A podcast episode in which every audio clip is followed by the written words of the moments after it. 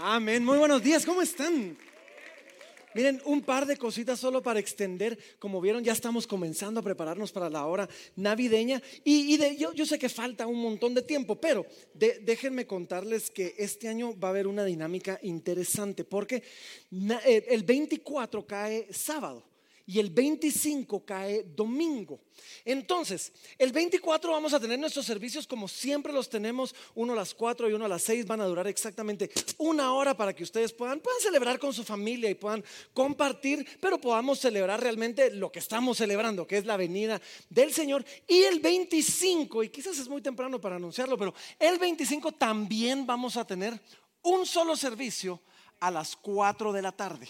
Uno solo para que los que se desvelaron la noche antes puedan dormir tranquilos, los que tienen celebración con sus familias en la mañana puedan hacerlo y después en la tarde, yo no sé de ustedes, el 25 yo iba al cine, yo, yo, no hacía mayor cosa en la tarde, así que vamos a venir acá, vamos a celebrar al Señor, porque como lo hacemos todos los años, el primero o, o el domingo más cercano a Año Nuevo, que en este caso es el mero primero, no hay servicio. Así que vamos a reunirnos el 25. Y otra cosa, y, quiero solo ampliar un poquito la información que dio Alejandro. El domingo 9 de octubre vamos a tener nuestro día para dar. Ahora, yo, yo este año, por la gracia de Dios, hemos visto un montón de caras nuevas, así que asumo que muchos no terminan de saber de qué se trata el día para dar. Es un día donde recogemos una ofrenda especial. Ahora, ustedes ya se han dado cuenta. Nosotros aquí en la iglesia cuando pedimos la ofrenda lo hacemos rapidito y queremos pasar rápido y, no nos detenemos mucho, no queremos que sea un tiempo de tropiezo para nadie. Pero el domingo 9 sí es un día donde tomamos un tiempo para motivarlos, para exhortarlos, para empujarlos un poquito a que podamos dar una ofrenda especial.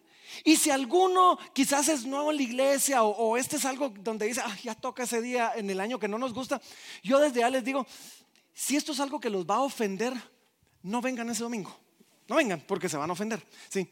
Entonces, ese día otra vez los vamos a empujar a dar una ofrenda especial, pero para muchos es importante que lo sepan desde ya para comenzar a prepararse, desde ya para comenzar a orar con su familia acerca de cómo el Señor los va a guiar para dar. Así que con eso en mente, vamos a pasar a la palabra del día, del día de hoy. Y hoy, hoy es un día bien especial, hoy estoy bien emocionado, déjenme contarles, porque desde la semana pasada iniciamos una nueva serie llamada Partículas. Y, la idea de, de, partículas es que todos somos parte de un cuerpo, somos solamente una pequeña parte, una partícula. Y todas estas partículas juntas hacen parte de el cuerpo, el cuerpo del Señor Jesucristo. Y es una serie donde estamos estudiando 1 Corintios verso por verso, capítulo por capítulo. Y ahorita estamos en la sección desde el capítulo 11 hasta el capítulo 14, donde el apóstol Pablo está dando instrucciones a la iglesia de cómo comportarse cuando la iglesia se reúne. Ahora, la semana pasada era el primer domingo de mes y por lo tanto era el día que celebrábamos la cena del Señor. Pero en todas las iglesias de todo el mundo. Cuando se celebra la cena del Señor, todos leen 1 Corintios capítulo 11. Y nosotros estamos estudiando eso y justo en nuestro estudio nos tocaba estudiar eso el día de hoy. Así que corrimos la cena del Señor para el día de hoy para poder no solo estudiar acerca del tema, sino poder nosotros poder nosotros celebrarlo cuando lo estábamos estudiando. Ahora, la cena del Señor la cena del Señor, es conocida y muchos lo conocen como uno de nuestros sacramentos. Un sacramento es, eh, eh, es, la forma en que se hacía sagrado algo, o, otra palabra para eso era una ordenanza. Era algo que se le ordenaba a toda la iglesia participar. Ahora, la iglesia protestante celebra solamente dos sacramentos. El bautismo que es la forma en que públicamente reconocemos nuestra fe, nos, identificamos, perdón, con la muerte, sepultura y resurrección de Jesús y la comunión o la Santa Cena, que es el tiempo donde podemos recordar una y otra vez el sacrificio del Señor Jesucristo. Ahora, la tradición católica reconoce hasta siete sacramentos. Muy, muy chileros, es más, eh, los tienen en tres categorías. Los sacramentos de iniciación, que son el bautismo, la confirmación y la Eucaristía o la comunión. Los sacramentos de sanación, que son la penitencia y reconciliación y la unción de enfermos. Y tenemos y tienen los sacramentos al servicio de la comunión, que es el matrimonio y el orden sagrado. Ahora, no es que, los, protestantes no, veamos el valor en todo lo demás. Simplemente hay, hay algunas de estas prácticas que creemos no son mandatorias para todo el cuerpo de Cristo. El mismo apóstol Pablo nos, nos está enseñando en Corintios que no todos deben casarse, por ejemplo o que no todos están llamados a hacerlo. Entonces, hemos reducido los sacramentos a aquellas cosas que creemos todos deberíamos de participar, todos, de una o de otra manera.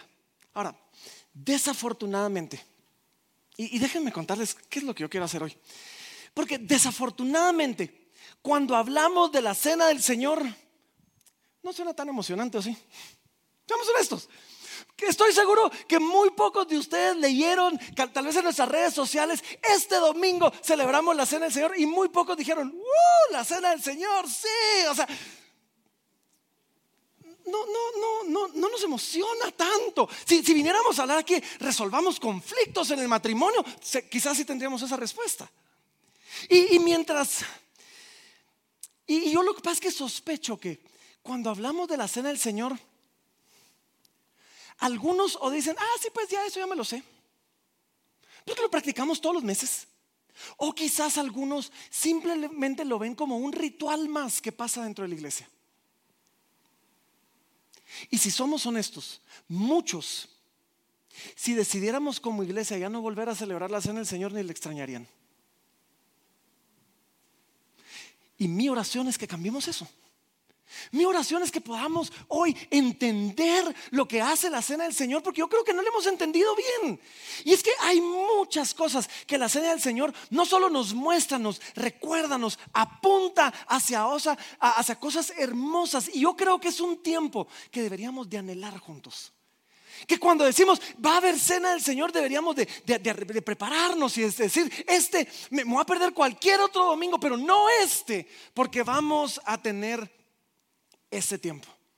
Ahora, yo sospecho que, que no solo nosotros, la iglesia moderna, no ha terminado de entender al 100% lo que es la cena del Señor, porque Pablo le escribe a los corintios y dedica un buen tiempo para hablarles acerca de la cena del Señor, para instruirlos acerca de la cena del Señor, de tal manera que yo digo, tal vez ellos tampoco lo habían entendido bien. Así que con eso en mente, acompáñenme. Hoy arrancamos en Primera de Corintios capítulo 11. Primera de Corintios capítulo 11 y vamos a arrancar en el versículo número 17. Y miren lo que, lo que dice, porque el apóstol Pablo, si ustedes se recuerdan, la semana pasada comenzó diciendo, os alabo hermanos. Os alabo porque ustedes se han recordado de todo lo que yo les dije que hicieran. Y no lo han hecho completamente bien, pero los alaba el apóstol Pablo. Sin embargo, miren cómo comienza Arta. Dice, pero al anunciaros esto, les dice, esto que sigue, no os alabo, porque no os congregáis para lo mejor, sino para lo peor. La semana pasada los alabó, hoy los reprende. Y déjenme hacer un pequeño paréntesis, este no es el tema, pero creo que es bien importante. Es bien importante porque es bien importante que todos nosotros tengamos la mente abierta para ser corregidos en algún momento. ¿No creen? Qué chilero es cuando alguien llega y me dice, bien hecho, Mayo. O sea, todo lo, estás haciendo bien, yo no se siente bien. Pero ya no nos gusta cuando dice, pero mira, te tengo que hablar de un par de cositas que estás haciendo mal. O sea, no nos gusta. No, muchas veces nos ponemos a la defensiva y muchas veces queremos oír lo bueno, pero no queremos oír la reprensión. Y es bien importante porque en el momento que dejamos de ser enseñables, en el momento que dejamos de ser corregibles, dejamos de crecer. Y yo me recuerdo cuando comencé el ministerio, cuando comencé el ministerio, un pastor amigo mío se me acercó y me dijo, mira, una cosa ten en mente. Y cuando alguien te dice eso, uno tiene que tomar nota. Y me dijo, siempre crece, siempre está creciendo. Y desde ese día, los lunes, lo primero que hacemos es yo le digo, bueno, critiquen la prédica. Díganme, ¿cómo lo mejoramos? ¿Cómo lo hacemos mejor? Porque en el momento que dejamos de ser enseñables, dejamos de crecer. Y así que Pablo los alabó la semana pasada y esta semana nos toca reprenderlos. Y hay gente que es hay gente que es demasiado susceptible y no puede con madurez recibir corrección. Hay gente que, es de eh, cuidadito y herimos sus sentimientos. Y entonces hay gente con la que tenemos que caminar como que estuviéramos en cáscaras de huevo para, para, para no ofenderlos. Y yo digo, no, no, no, no, no. Hay momentos de que se nos alaba, hay momentos que se nos va a reprender y hay momentos que se nos va a corregir y debemos estar siempre dispuestos a ello.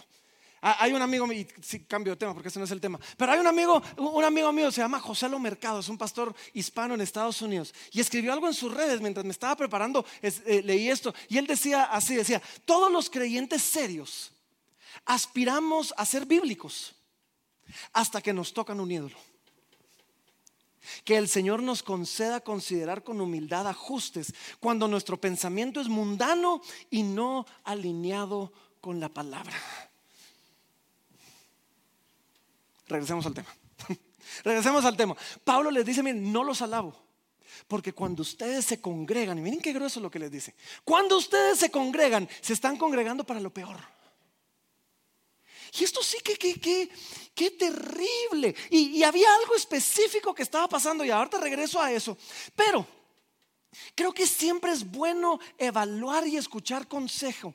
Porque no queremos que nos pase a nosotros también. Y, yo me pregunto, cuando nos reunimos como iglesia, Quizás aquí los domingos o en nuestros grupos en casa o, solo nos reunimos con hermanos creyentes. Si alguno de los apóstoles nos viera reunirnos, ¿qué diría? Porque yo me pregunto si, tal vez nos vería y diría, mucha, buenísimo, qué, chilero cuando la iglesia se reúne, lo que está pasando. O será que tal vez nos verían y dirían,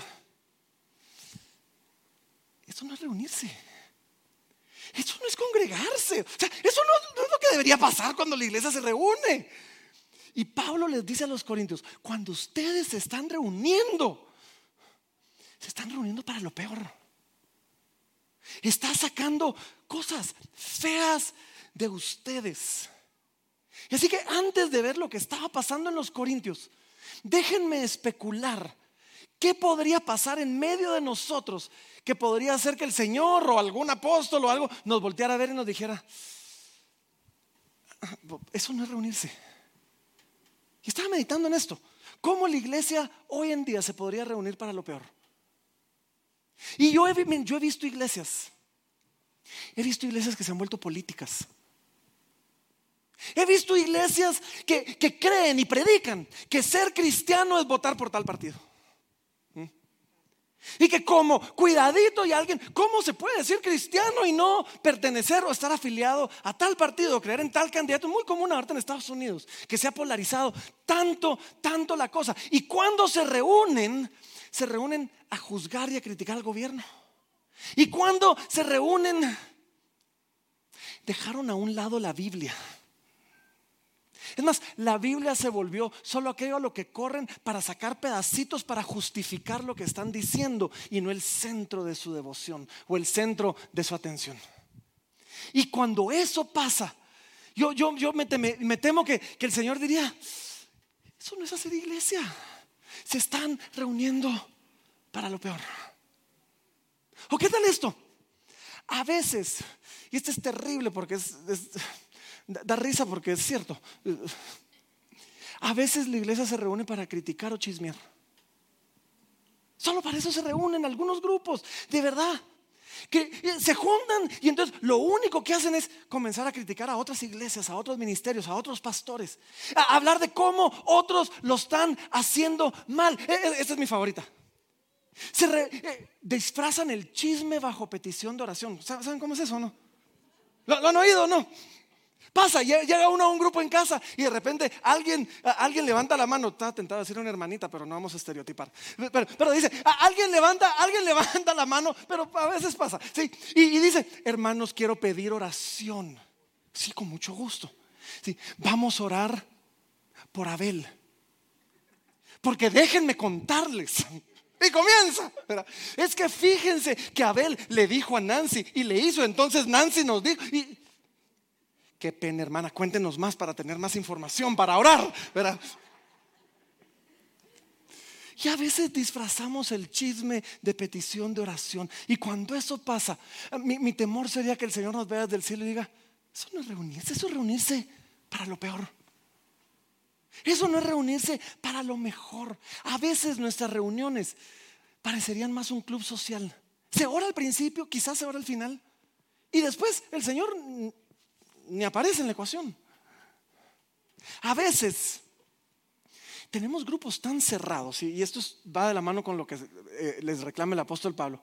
A veces tenemos grupos, grupitos tan cerrados por amistad, por afinidad, por clase social, por lo que sea que de repente alguien nuevo llega y no sabe ni por dónde entrar a la iglesia, no sabe ni cómo encajar. A, veces yo lo he visto aquí mismo en el lobby. Hay grupitos ahí que, y qué lindo ver amigos, qué lindo ver amistades platicando. Y entra alguien quizás con lágrimas en nosotros, nadie lo volteó a ver. Y Pablo, creo yo que la exhortación y nuestra exhortación a nosotros el día de hoy es esto. Cuando nos reunamos, esto es lo que debemos procurar siempre. Cuando nos reunamos, que sea para lo mejor. Que saque lo mejor en nosotros. Que saque las virtudes que hay en nosotros. Que sea un tiempo donde nos edificamos unos a otros. Nos levantamos unos a otros. Nos apoyamos unos a otros. Velamos por las necesidades de, de los demás. Compartimos la palabra del Señor. Y cuando salimos, salimos genuinamente edificados y más cerca del Señor.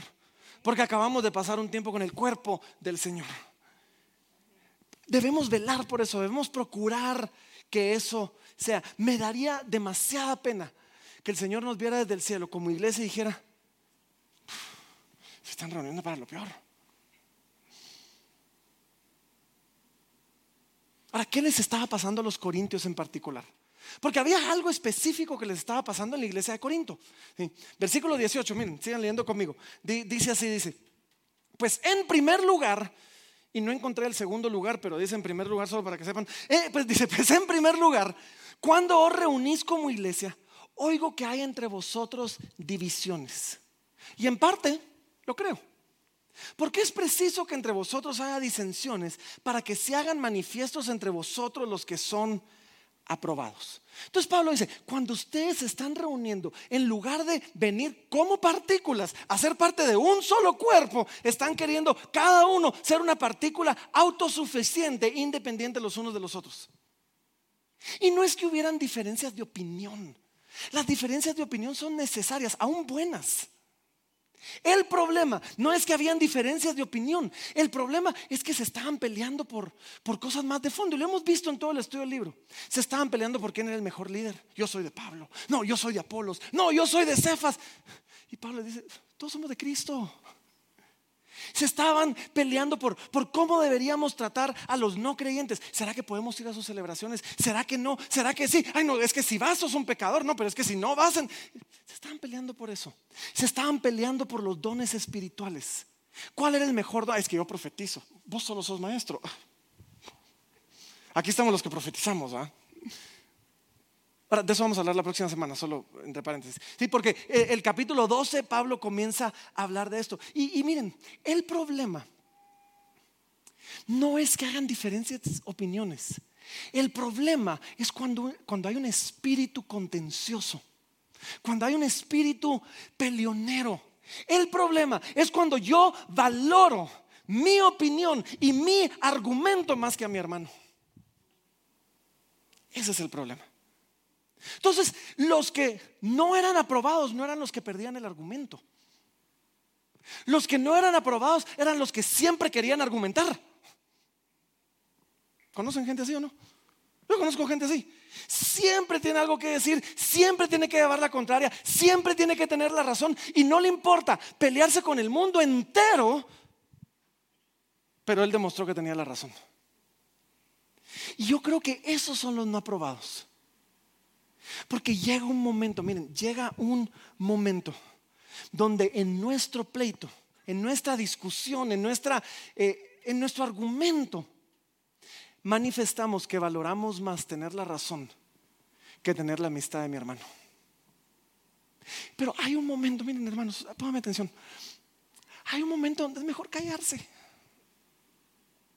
Yo prefiero callarme aun cuando estén hablando tonteras con las que no estoy de acuerdo, me tengo que morder la lengua, pero preservar a mis hermanos y mi relación con ellos. que cada vez que alguien diga algo tener que salir a corregirlos y ser el que siempre pelea a expensas de la amistad. Eso es lo que estaba pasando en Corinto. Y Pablo le dice, y cuando ustedes se reúnen, esto es para lo peor. Y después miren, versículo 20 dice, ¿cuándo pues os, reunís vosotros? Les dice, esto no es comer la cena del Señor. Porque al comer, y, después pasa, pasa, quizás este era lo segundo, dice, porque al comer, cada uno se, se adelanta a tomar su propia cena. Y uno tiene hambre y otro se embriaga. Pues que no tenéis casas en que comáis y bebáis, o menospreciáis la iglesia de Dios y avergonzáis a los que no tienen nada. ¿Qué os diré? ¿Os alabaré? Dice, en esto no os alabo. Ahora aquí hay varias cosas bien interesantes. Porque primero que todo, se dan cuenta que pareciera que la celebración de la cena del Señor era algo más grande, ¿o no? O sea, había suficiente vino que algunos embriagaban. Había suficiente comida que algunos comían de más. Y, era una cena completa, era una, era una reunión, era una fiesta, era una celebración. Y ahorita les voy a explicar exactamente cómo funcionaba, pero en la palabra de Dios vemos nosotros en varias ocasiones que el pueblo se reunía y hacían algo interesante, porque dice, se reunían a comer delante de la presencia del Señor. Hay tiempos donde podemos comer delante de Dios, celebrar la bondad de Dios, celebrar la misericordia de Dios alrededor de una mesa, con hermanos, donde estamos celebrando que Dios es bueno y celebrándolo con un banquete. Hay tiempos para eso. Y estos eran tiempos cuando la gente comía delante de la presencia del Señor. Eran tiempos de comunión. Eran tiempos de celebración. Era donde donde compartían una comida y donde con un solo corazón tomaban el tiempo para agradecer las misericordias de Dios. Es más, cuando Jesús instituyó la cena del Señor, fue uno de esos tiempos. Los, discípulos se habían sentado a celebrar la, Pascua, recordando la misericordia de Dios que había sacado a su pueblo de Israel, de Egipto, perdón, para llevarlos a la tierra prometida. Y mientras estaban comiendo, el Señor interrumpe la cena, toma pan, toma vino e instituye la cena del Señor. Pero era uno de esos, era uno de esos tiempos. Y, yo me pregunto, ¿en qué momento la cena del Señor se convirtió en una copita y un pedacito de pan que hacemos una vez al mes en nuestros al final del servicio? Para, que no digan, sí va, no hay nada malo con hacerlo así. En ese tiempo, ellos tenían unas celebraciones, unos grupos, unas reuniones que les llamaban ágapes. Los ágapes, la palabra ágape es la palabra amor, el amor de Dios. Es más, Judas, en el libro de Judas, no Judas el que le entregó al Señor, sino Judas el hermano del Señor, escribe su carta y, cuando habla de, de, algunos tipos de personas dice, estos son manchas en vuestros ágapes. Sea, como quien dice, estos llegan a manchar esta reunión tan linda que nosotros tenemos. Entonces, la iglesia tenía una reunión regular, no sabemos qué tan seguido, donde se juntaban a comer. Todos traían comida. Y en, esa, y en ese tiempo de comida celebraban al Señor. Y por eso es que en estos tiempos Pablo le dice, hey, algunos se adelantan a comer. Algunos trajeron más que otros. Y en lugar de compartirlo con los demás, se andaban quedando con esto de mi mesa. y aquella mesa no tiene nada, pues culpa de ellos, pero nosotros aquí, aquí estamos bien. Eso era lo que estaba, lo que estaba pasando. ¿sí? Y entonces en algún momento de estos ágapes, de esta celebración, se tomaba el tiempo para celebrar la cena del Señor. Entonces eran dos eventos distintos, pero que estaban pasando en el mismo momento. No fue si, no están de acuerdo los historiadores, entre el año 100 y el año 250, es un buen periodo, después de Cristo, que estos dos eventos se separaron y, ya la cena del Señor se dejó de celebrar en, estos ágapes, en estas reuniones. Pero antes de eso, en ese tiempo, eran uno y lo mismo. Entonces, en estas reuniones había tanta, tanto vino, tanta comida que algunos se embriagaban y algunos comían de más. ¿sí? Ahora, eso tampoco era el, bueno, la embragada sí, pero, pero el comer, eso tampoco era el problema. Ahora, aquí es donde se comienza a introducir uno de los grandes problemas de toda esta sección, no solo de, este pequeño, de estos versos. Y es que el cuerpo de Cristo no se estaba comportando como un solo cuerpo, estaba dividido. Y estas cenas lo evidenciaban. Entonces, cuando, otra vez, cuando llegaba la gente, la mesa de los ricos habían traído un banquete. Y ahí comían y se embriagaban. Y había una mesa donde estaban los, los, los más pobres que no habían llevado nada. Y los ricos, en lugar de decir, mucha, vénganse, únanse a nosotros, o saben que aquí les llevamos y les servimos, estaban ignorando la necesidad de sus hermanos para ellos simplemente celebrar con su grupito. Estaban ignorando por completo al cuerpo de Cristo. Y entonces se habían dividido por raza. Yo soy judío, tú sos gentil, por clase social, yo soy rico, yo soy pobre. Y, este tiempo evidenciaba que no se miraban como, como un solo cuerpo y podían pasar varias cosas. O a una mesa, como ahí estaban los que tenían influencia, los mismos líderes los atendían mejor. Aquí les ponemos para que ustedes... O esa mesa simplemente llevaba más. Pero sea como sea, no lo estaban compartiendo, no habían entendido el Evangelio, no habían entendido que eran un solo cuerpo, no habían entendido que a los pies de la cruz, miren esto, el terreno es plano. Todos somos igualmente pecadores y todos somos igualmente perdonados. A los pies de la cruz, no importa si soy rico o pobre. No importa si soy eh, blanco o negro, no importa si soy eh, si tengo o no tengo. A los pies de la cruz no hay superiores, no hay inferiores, hay pecadores. Redimidos por Jesús y hechos parte de un mismo cuerpo. Y entonces por eso Pablo les dice, sobre todo a los ricos, les dice mucha, si ustedes van a traer acá solo para avergonzar al que no tiene, mejor coman en su casa y vengan acá ya mejor con las manos vacías para que no sea una vergüenza para los que no tienen. Y entonces sigue el apóstol Pablo ahora explicando qué es la cena del Señor. Y dice en el versículo 23, dice, dice así, dice, porque yo recibí del Señor lo que también os he enseñado, que el Señor Jesús, la noche que fue entregado, tomó pan y habiendo dado gracias, lo partió y dijo, tomad, comed, esto es mi cuerpo que por vosotros es partido. Haced esto en memoria de mí. Asimismo tomó también la copa después de haber cenado diciendo, esta copa es el nuevo pacto en mi sangre. Haced todo, haced esto todas las veces que la bebiereis en memoria de mi hora. Pablo está haciendo referencia a la noche que Jesús fue entregado, la noche que Jesús comiendo la Pascua con sus discípulos, tomó un momento para instituir un nuevo pacto. Y, entonces, él, es que aquí hay tanto, aquí hay tanto, que no tengo tanto tiempo, pero miren, que, primero que todo, que chilero, Jesús sabía que iba a ser entregado. Jesús sabía que esa noche se le iba a entregar a morir. Jesús estaba enfrentando la peor prueba, la peor crisis de su vida. ¿Y qué hizo? Miren, esto, qué lindo. ¿Qué, ¿Qué hizo? Junto a sus hermanos para compartir con ellos y para que juntos buscaran a Dios. Vamos, miren, solo con eso, solo con eso hay tanto que aprender.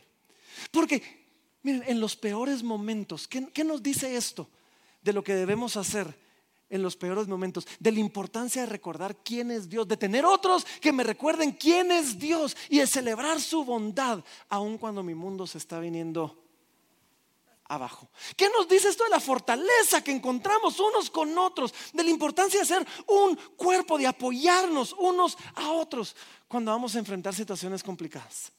Es lo primero que vemos ahí. Ahora, viene y el Señor y dice que toma pan y toma vino. Y esto ya lo habíamos visto antes. Es interesante porque en el Antiguo Testamento, en varias ocasiones, vemos el pan y el vino aparecer. Una en particular es cuando, cuando Abraham acaba de ir a, a rescatar a su sobrino Lot, tiene una batalla, conquista al enemigo y viene regresando. Y dice que cuando viene regresando se topa con Melquisedec, el rey de Salem, y dice sacerdote del Dios Altísimo. Y dice que Melquisedec para celebrar su victoria saca pan y saca vino. Ven qué curioso. Y me encanta, hay pocas cosas tan, que, apuntan tan claramente al Señor como esto, porque Melquisedec, solo miren esto, significa rey de justicia. Y él era rey de Salem, que significa paz. El rey de justicia trae pan y trae pino, vino, perdón, viniendo de la ciudad de paz para celebrar una victoria. Jesús, nuestro rey de justicia, que vino del trono del Padre, trajo pan y trajo vino para que recordáramos continuamente su victoria sobre el pecado y sobre la muerte. Mm.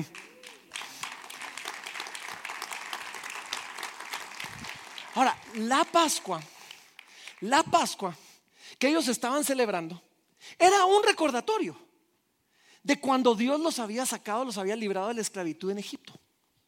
Y a, medio recordatorio, era un, recordatorio del pacto que Dios había hecho con ellos a través de Moisés. Y a medio recordatorio viene Jesús y dice, voy a hacer un nuevo pacto. Esta es la sangre del nuevo pacto. Y hace un nuevo pacto con nosotros. Y este pacto ofrece, en este pacto, perdón, Dios ofrece un nuevo tipo de relación con nosotros. Es una, es una unión de, lealtad, una de compromisos, es un pacto. Y la palabra nos dice que es un pacto basado sobre mejores promesas. Es más, vienen en Hebreos, en Hebreos dice, pero ahora tanto mejor ministerio es el suyo cuanto es mediador de un mejor pacto, establecido sobre mejores promesas.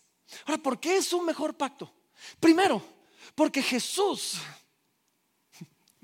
Jesús es el sacerdote, Jesús es el sacrificio y Jesús es el que acepta el sacrificio. Y después es un pacto sellado y entregado a nosotros con la sangre no de un cordero, no de un macho cabrío, con la sangre del Hijo de Dios. Y era un, eh, eh, Jesús es un cordero perfecto. Y por lo tanto Dios nos dice, este es un sacrificio que tuvo que pasar una vez y para siempre. Una vez y para siempre. No tenemos que andar volviendo a entregar y a sacrificar al Señor. Este es un pacto iniciado por Dios, sostenido por Dios. Y es Dios el que nos invita a tomar y a comer. Y junto con este pacto hay otros símbolos chilerísimos. Déjenme darles algunos, algunos de estos porque, porque hay, hay símbolos bien chileros, hay anuncios que el Señor está haciendo bien importantes. Y es que primero que todo, toma pan. Y dice que, que toma el pan y lo parte en frente a sus discípulos. Y esto nos recuerda ahí, todos nosotros somos un cuerpo partido en muchos pedazos, pero parte del mismo cuerpo. Un el pan simboliza pues no solo su cuerpo traspasado literalmente, sino su cuerpo nosotros partido y esparcido, su iglesia compuesta de muchos pedazos, muchas personas. Ahora, el pan representa también una redención completa. Y esto es chilerísimo porque generalmente cuando hablamos de la redención de Cristo, no se pierdan esto, no se pierdan esto pensamos en cosas espirituales. Él perdonó mis pecados, Él me libró de mi maldad y Él me va a salvar mi espíritu algún día eternamente o a vivir en el cielo con Él. El pan nos enseña que su redención no solo es para algún día en el futuro en el cielo. Su redención es también para esta tierra, en este mundo que es físico, es material. El pan representa a Dios le importa nuestro día a día, a Dios le importa lo que comemos, a Dios le importa lo que hacemos. La obra de Jesús, su redención, no solo es espiritual, también es física. También viene a redimirnos a nosotros aquí y ahora y tiene implicaciones para nosotros.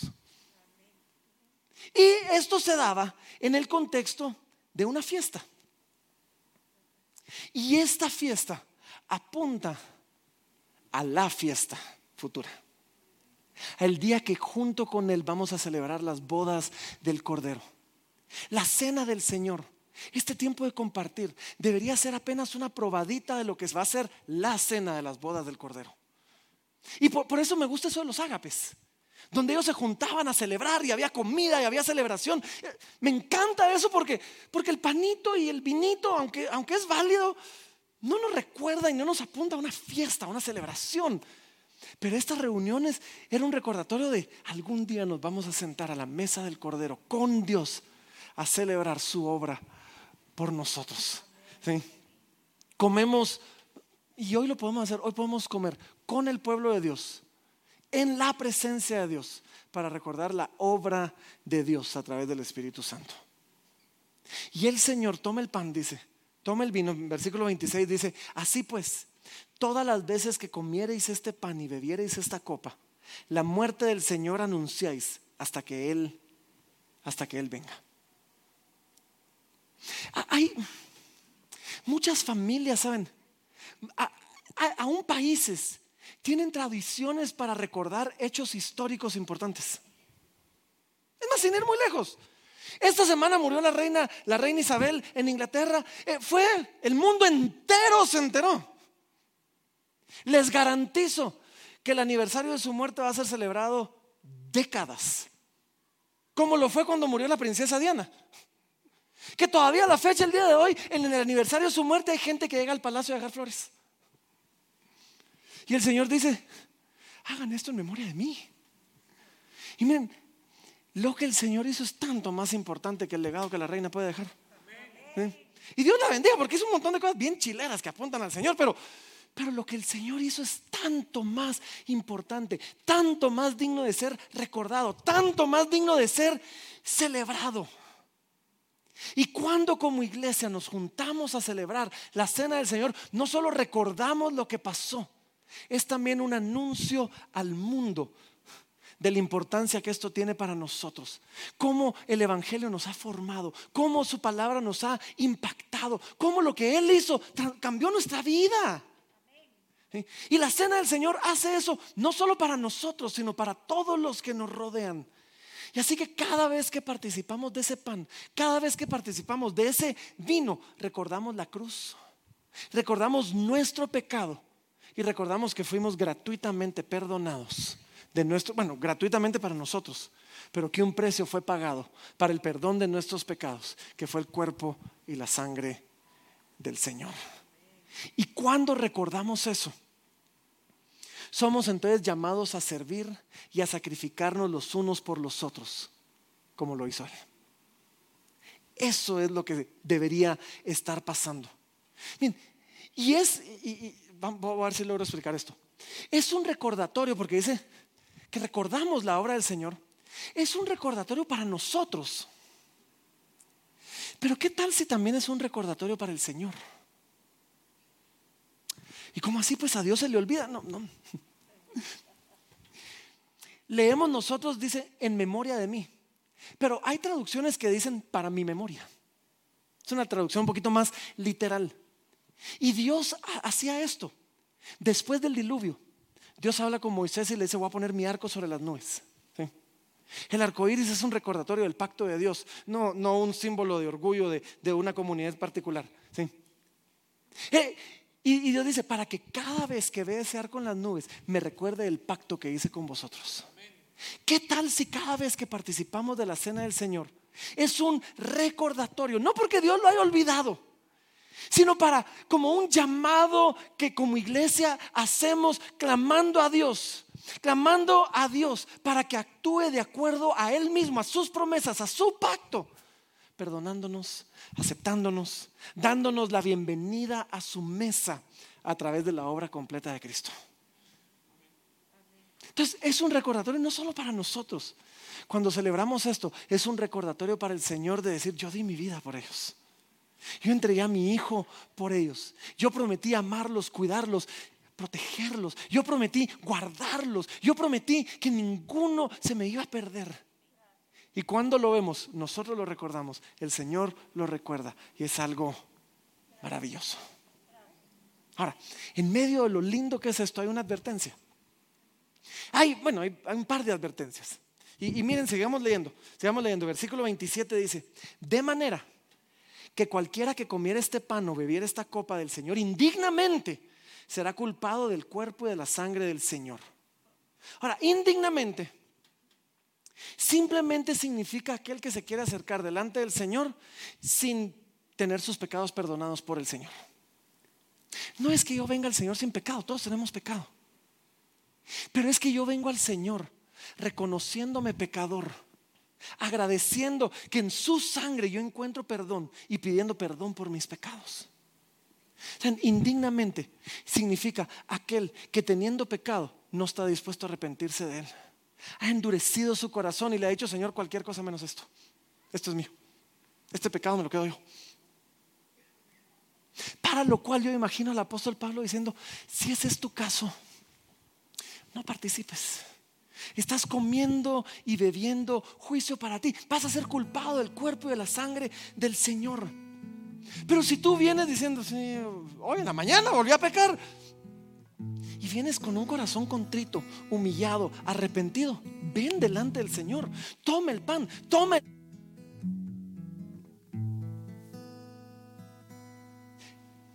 Y recuerda, ahí está. Y recuerda por un momentito que es ese pan y ese vino representan el cuerpo y la sangre que fue partido, que fue derramado, para que tú puedas acercarte con un pecado en arrepentimiento buscando perdón. Entonces, indignamente significa no arrepentido.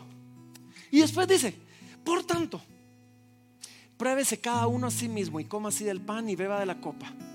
Porque el que come y bebe indignamente y después le suma algo, dice, sin discernir el cuerpo del Señor, juicio come y bebe para sí. Entonces nos dice, primero, pruébese cada uno a sí mismo. Y en un momentito los va a dar un momentito para que todos tengan un tiempo de reflexión. Puedan probarse a sí mismos, puedan venir delante del Señor, confesar su pecado, arrepentirse. y entonces presentarnos dignamente delante de ellos. Pero por el otro lado, y me parece curioso, comenzamos, miren esto, con un reclamo a la división que había entre la iglesia. Y de repente dice, el que come sin discernir el cuerpo de Cristo. Yo me pregunto si está hablando de lo mismo. Piénsenlo. Porque podríamos decir, sin discernir el cuerpo de Cristo es no entendiendo lo que Jesús hizo. Ok, pero ¿qué tal si va de la mano con el reclamo y le dice, aquel que come en la mesa del Señor sin recordar que somos un cuerpo, sin considerar a sus hermanos, sin haber tomado un tiempo para reflexionar, hey, ¿cómo están mis relaciones? ¿Cómo estoy tratando a mi prójimo? ¿Cómo estoy tratando a, mis hermanos en la iglesia? ¿Será que hay contiendas? ¿Será que hay divisiones con las que no he lidiado? El mismo Jesús nos enseñó, si vas a presentar tu ofrenda y te recuerdas que tu hermano tiene algo contra ti, déjala, ve, reconcíliate y después regresa. ¿Qué tal? ¿Qué tal? Y esto es nuevo. ¿Qué tal? Si lo que el Señor está diciendo es, el que come indignamente, sin discernir el cuerpo, sin haber tomado el tiempo de meditar eso, sin quizás haber procurado hacer paz con su hermano, sin haber dicho, ¿cómo, cómo, cómo? Estoy entendiendo que somos un cuerpo. Dice, entonces juicio come y bebe para sí. Porque es terrible cuando comemos sin apreciar a nuestro hermano y cuando comemos sin meditar en la manera en que hemos estado tratando a otros o sirviendo a otros. Y después dice algo bien difícil. Dice, por lo cual hay muchos enfermos y debilitados entre vosotros y muchos duermen, muchos han muerto. Si pues nos examinásemos a nosotros mismos, no seríamos juzgados. Mas siendo juzgados, somos castigados por el Señor, para que no seamos condenados con el mundo. Wow, dice, algunos enfermos, algunos muertos. Hay dos formas de ver esto. Hay algunos que dicen, no, no, aquel que come sin discernir el cuerpo de Cristo, aquel que come indignamente, recibe un juicio de Dios que lo puede llevar a enfermarse y aún a morir. Ahora es un juicio quizás aún en misericordia porque dice que es para que no seamos condenados con el mundo. no nos condena por, por completo. Pero, pero algunos afirman eso. Entonces, yo estaba platicando esto con, con algunos esta semana y dije, honestamente como pastor, yo no me siento con la revelación absoluta y el discernimiento completo de que si veo a alguno enfermo de ustedes, pueda acercarme y decir, ¿sabes lo que te pasa? Es que estás comiendo indignamente la cena del Señor. No, no, no me atrevo. No, no, me atrevo. ¿Para qué les voy a mentir? Pero, pero, si tú veniste enfermo o los que nos están escuchando en las redes, si tú estás enfermo y por eso no viniste, ¿por qué no tomas un tiempo para meditar? Para reflexionar, para probarte a ti mismo. Quizás, pues es literal esto, y esa enfermedad viene de un acercarme una y otra vez delante del Señor no arrepentido. Y ese tiempo que te lleve a arrepentirte, a pedirle perdón al Señor. no podemos perder nada con eso. Porque si no era por eso que estabas enfermo, igual saliste mejor, saliste con pecados perdonados. Y si sí era por eso, pues saliste con pecados perdonados y quizás con ese juicio levantado. Hay otros que lo toman un poquito menos espiritual. Y hay algunos que dicen, no, no, no, los enfermos era por glotones y por borrachos. ¿Se recuerdan? Algunos se emborrachaban. Algunos... Entonces, comían tanto y eran tan glotones y tan borrachos que se enfermaban y algunos morían. Eh, quizás. Pues, no, no, no sé. Sea como sea, lo que nos dice, este es un tiempo que no debe tomarse a la ligera. Y termina con esto, ya termino. Dice, así que hermanos míos, cuando os reunís a comer, esperaos unos a otros. Si alguno tuviera hambre, come en su casa para que no reunáis para juicio. Las demás cosas las pondré en orden cuando yo fuere. Eh, hay cosas que es mejor hablarlas cara a cara y parte de eso nos está enseñando Pablo. Pero nos dice esto, dice, hey, espérense unos a otros. Yo, yo les quiero lanzar un reto. Hoy les quiero lanzar un reto, dos retos de hecho, distintos a todos. En un momentito, ya los servidores están listos. Vamos a celebrar la cena del Señor como lo hacemos siempre. Vamos a orar, vamos a agradecer, vamos a adorar al Señor. Vamos a pedir perdón, vamos a arrepentirnos. Y después, hoy tenemos preparada una sorpresa. Yo oía que varios se levantaron, fueron al baño, regresaron, quizás ya la vieron, pero mientras hemos estado aquí adentro, nuestros servidores han estado trabajando oficiosamente allá afuera. Y cuando ustedes salgan va a haber una mesa grande llena de comida. Y yo los invito, no salgan corriendo, no salgan huyendo. ¿Qué tal si hoy tomamos un tiempito para comer? En la presencia del Señor, en compañía de nuestros hermanos, para celebrar la misericordia de Dios. Ahora comen rápido porque tenemos un segundo servicio, así que... Pero mi reto es, salgan, coman, compartan. Recuerden que somos un cuerpo en Cristo, un solo cuerpo. Y celebremos al Señor. Ahora, el segundo reto va un poquito más lejos. Y quizás este servicio les va a costar un poquito más este reto por la hora. Pero quiero que al salir algunos busquen alguna pareja y le puedan decir, vamos a almorzar. Quizás es una pareja o alguna familia en necesidad, te invitamos. Y, decidan intencionalmente invitar y compartir un tiempo hoy con otros. Otras, quizás un almuerzo, aunque todavía es algo temprano para este servicio. Y que sea este un tiempo, no solo donde van a comer, qué rico, pero sino donde sean intencionales en hablar, celebrar, compartir sobre lo que Dios está haciendo en ustedes que hagan todo eso en memoria de Él, que, que, se alegren en la presencia del Señor, que coman y beban en la presencia del Señor y que sepan que pueden hacerlo solamente por la obra completa de Jesús en la cruz del Calvario. Yo, yo quiero de verdad, como iglesia, que hagamos de la cena del Señor algo digno de ser recordado, algo que anhelemos como iglesia, algo que estemos ansiosos de volver a participar en ello. Así que con eso en mente, le voy a pedir a nuestros servidores que, que puedan pasar adelante, repartir los elementos de la cena del Señor. Y vamos otra vez a tomar este tiempo para recordar su obra. Y mientras, mientras lo hacen, déjenme tomar un tiempo para recordar la obra del Señor. Lo que estamos celebrando el día de hoy es que hoy celebramos que Dios en su inmenso amor, en su increíble misericordia, vio a su pueblo, vio a sus hijos, vio a sus criaturas, perdidos en sus pecados. Y sabiendo Dios que nuestro pecado nos ponía en deuda con Él, y sabiendo Él que no había forma que le pudiéramos nosotros pagar, el Señor dijo, alguien tiene que pagar. Y como ellos no pueden hacerlo, voy a enviar a mi hijo para que pague por ellos. Y la paga del pecado es muerte. Y Jesús dejó su trono, se humilló, se hizo hombre, vivió entre nosotros.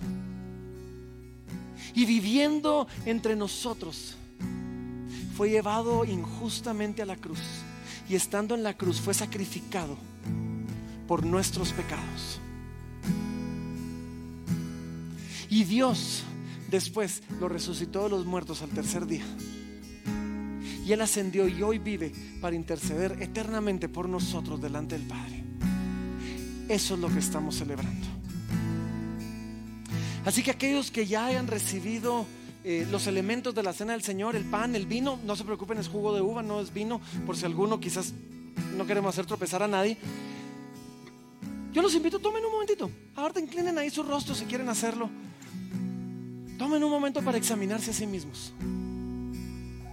Tomen un momento para arrepentirse delante del Señor. Y otra vez, si tú veniste no dispuesto a arrepentirte, no participes, por favor. La palabra dice que comes y bebes juicio para ti. Pero los demás, vamos a tomar ese momento en este momento.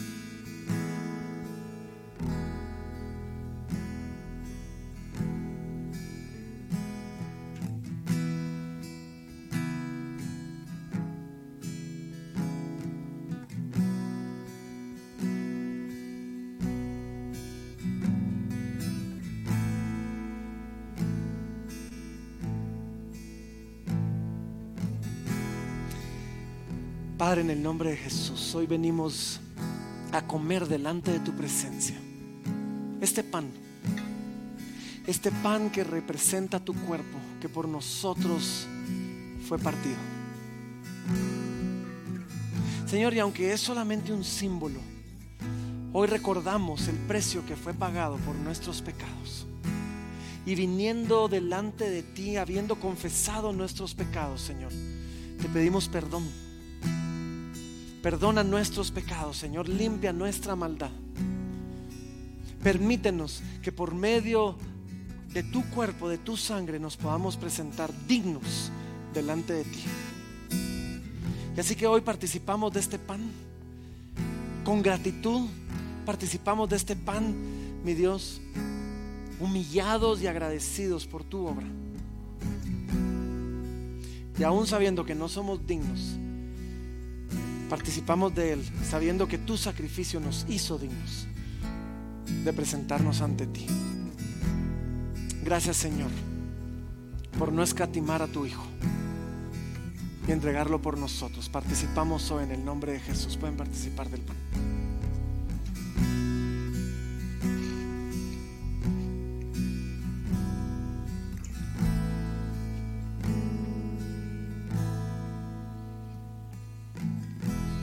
Padre, tu palabra dice que sin derramamiento de sangre no hay perdón de pecados, mi Dios. Y a la hora de derramar sangre, derramaste la más preciosa sangre, todo el universo, la sangre de tu Hijo, tu sangre, por nosotros. Señor, no queremos tomarlo a la ligera. Y así que, Señor, hoy tomamos este tiempo para habiendo reflexionado en ello, agradecerte por la sangre derramada, por el perdón de nuestros pecados. Así que participamos con gratitud de ella a través de este vino en el nombre de Jesús. Pueden participar.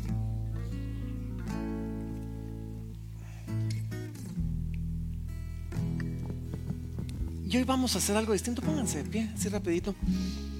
Los que puedan hacerlo cómodamente.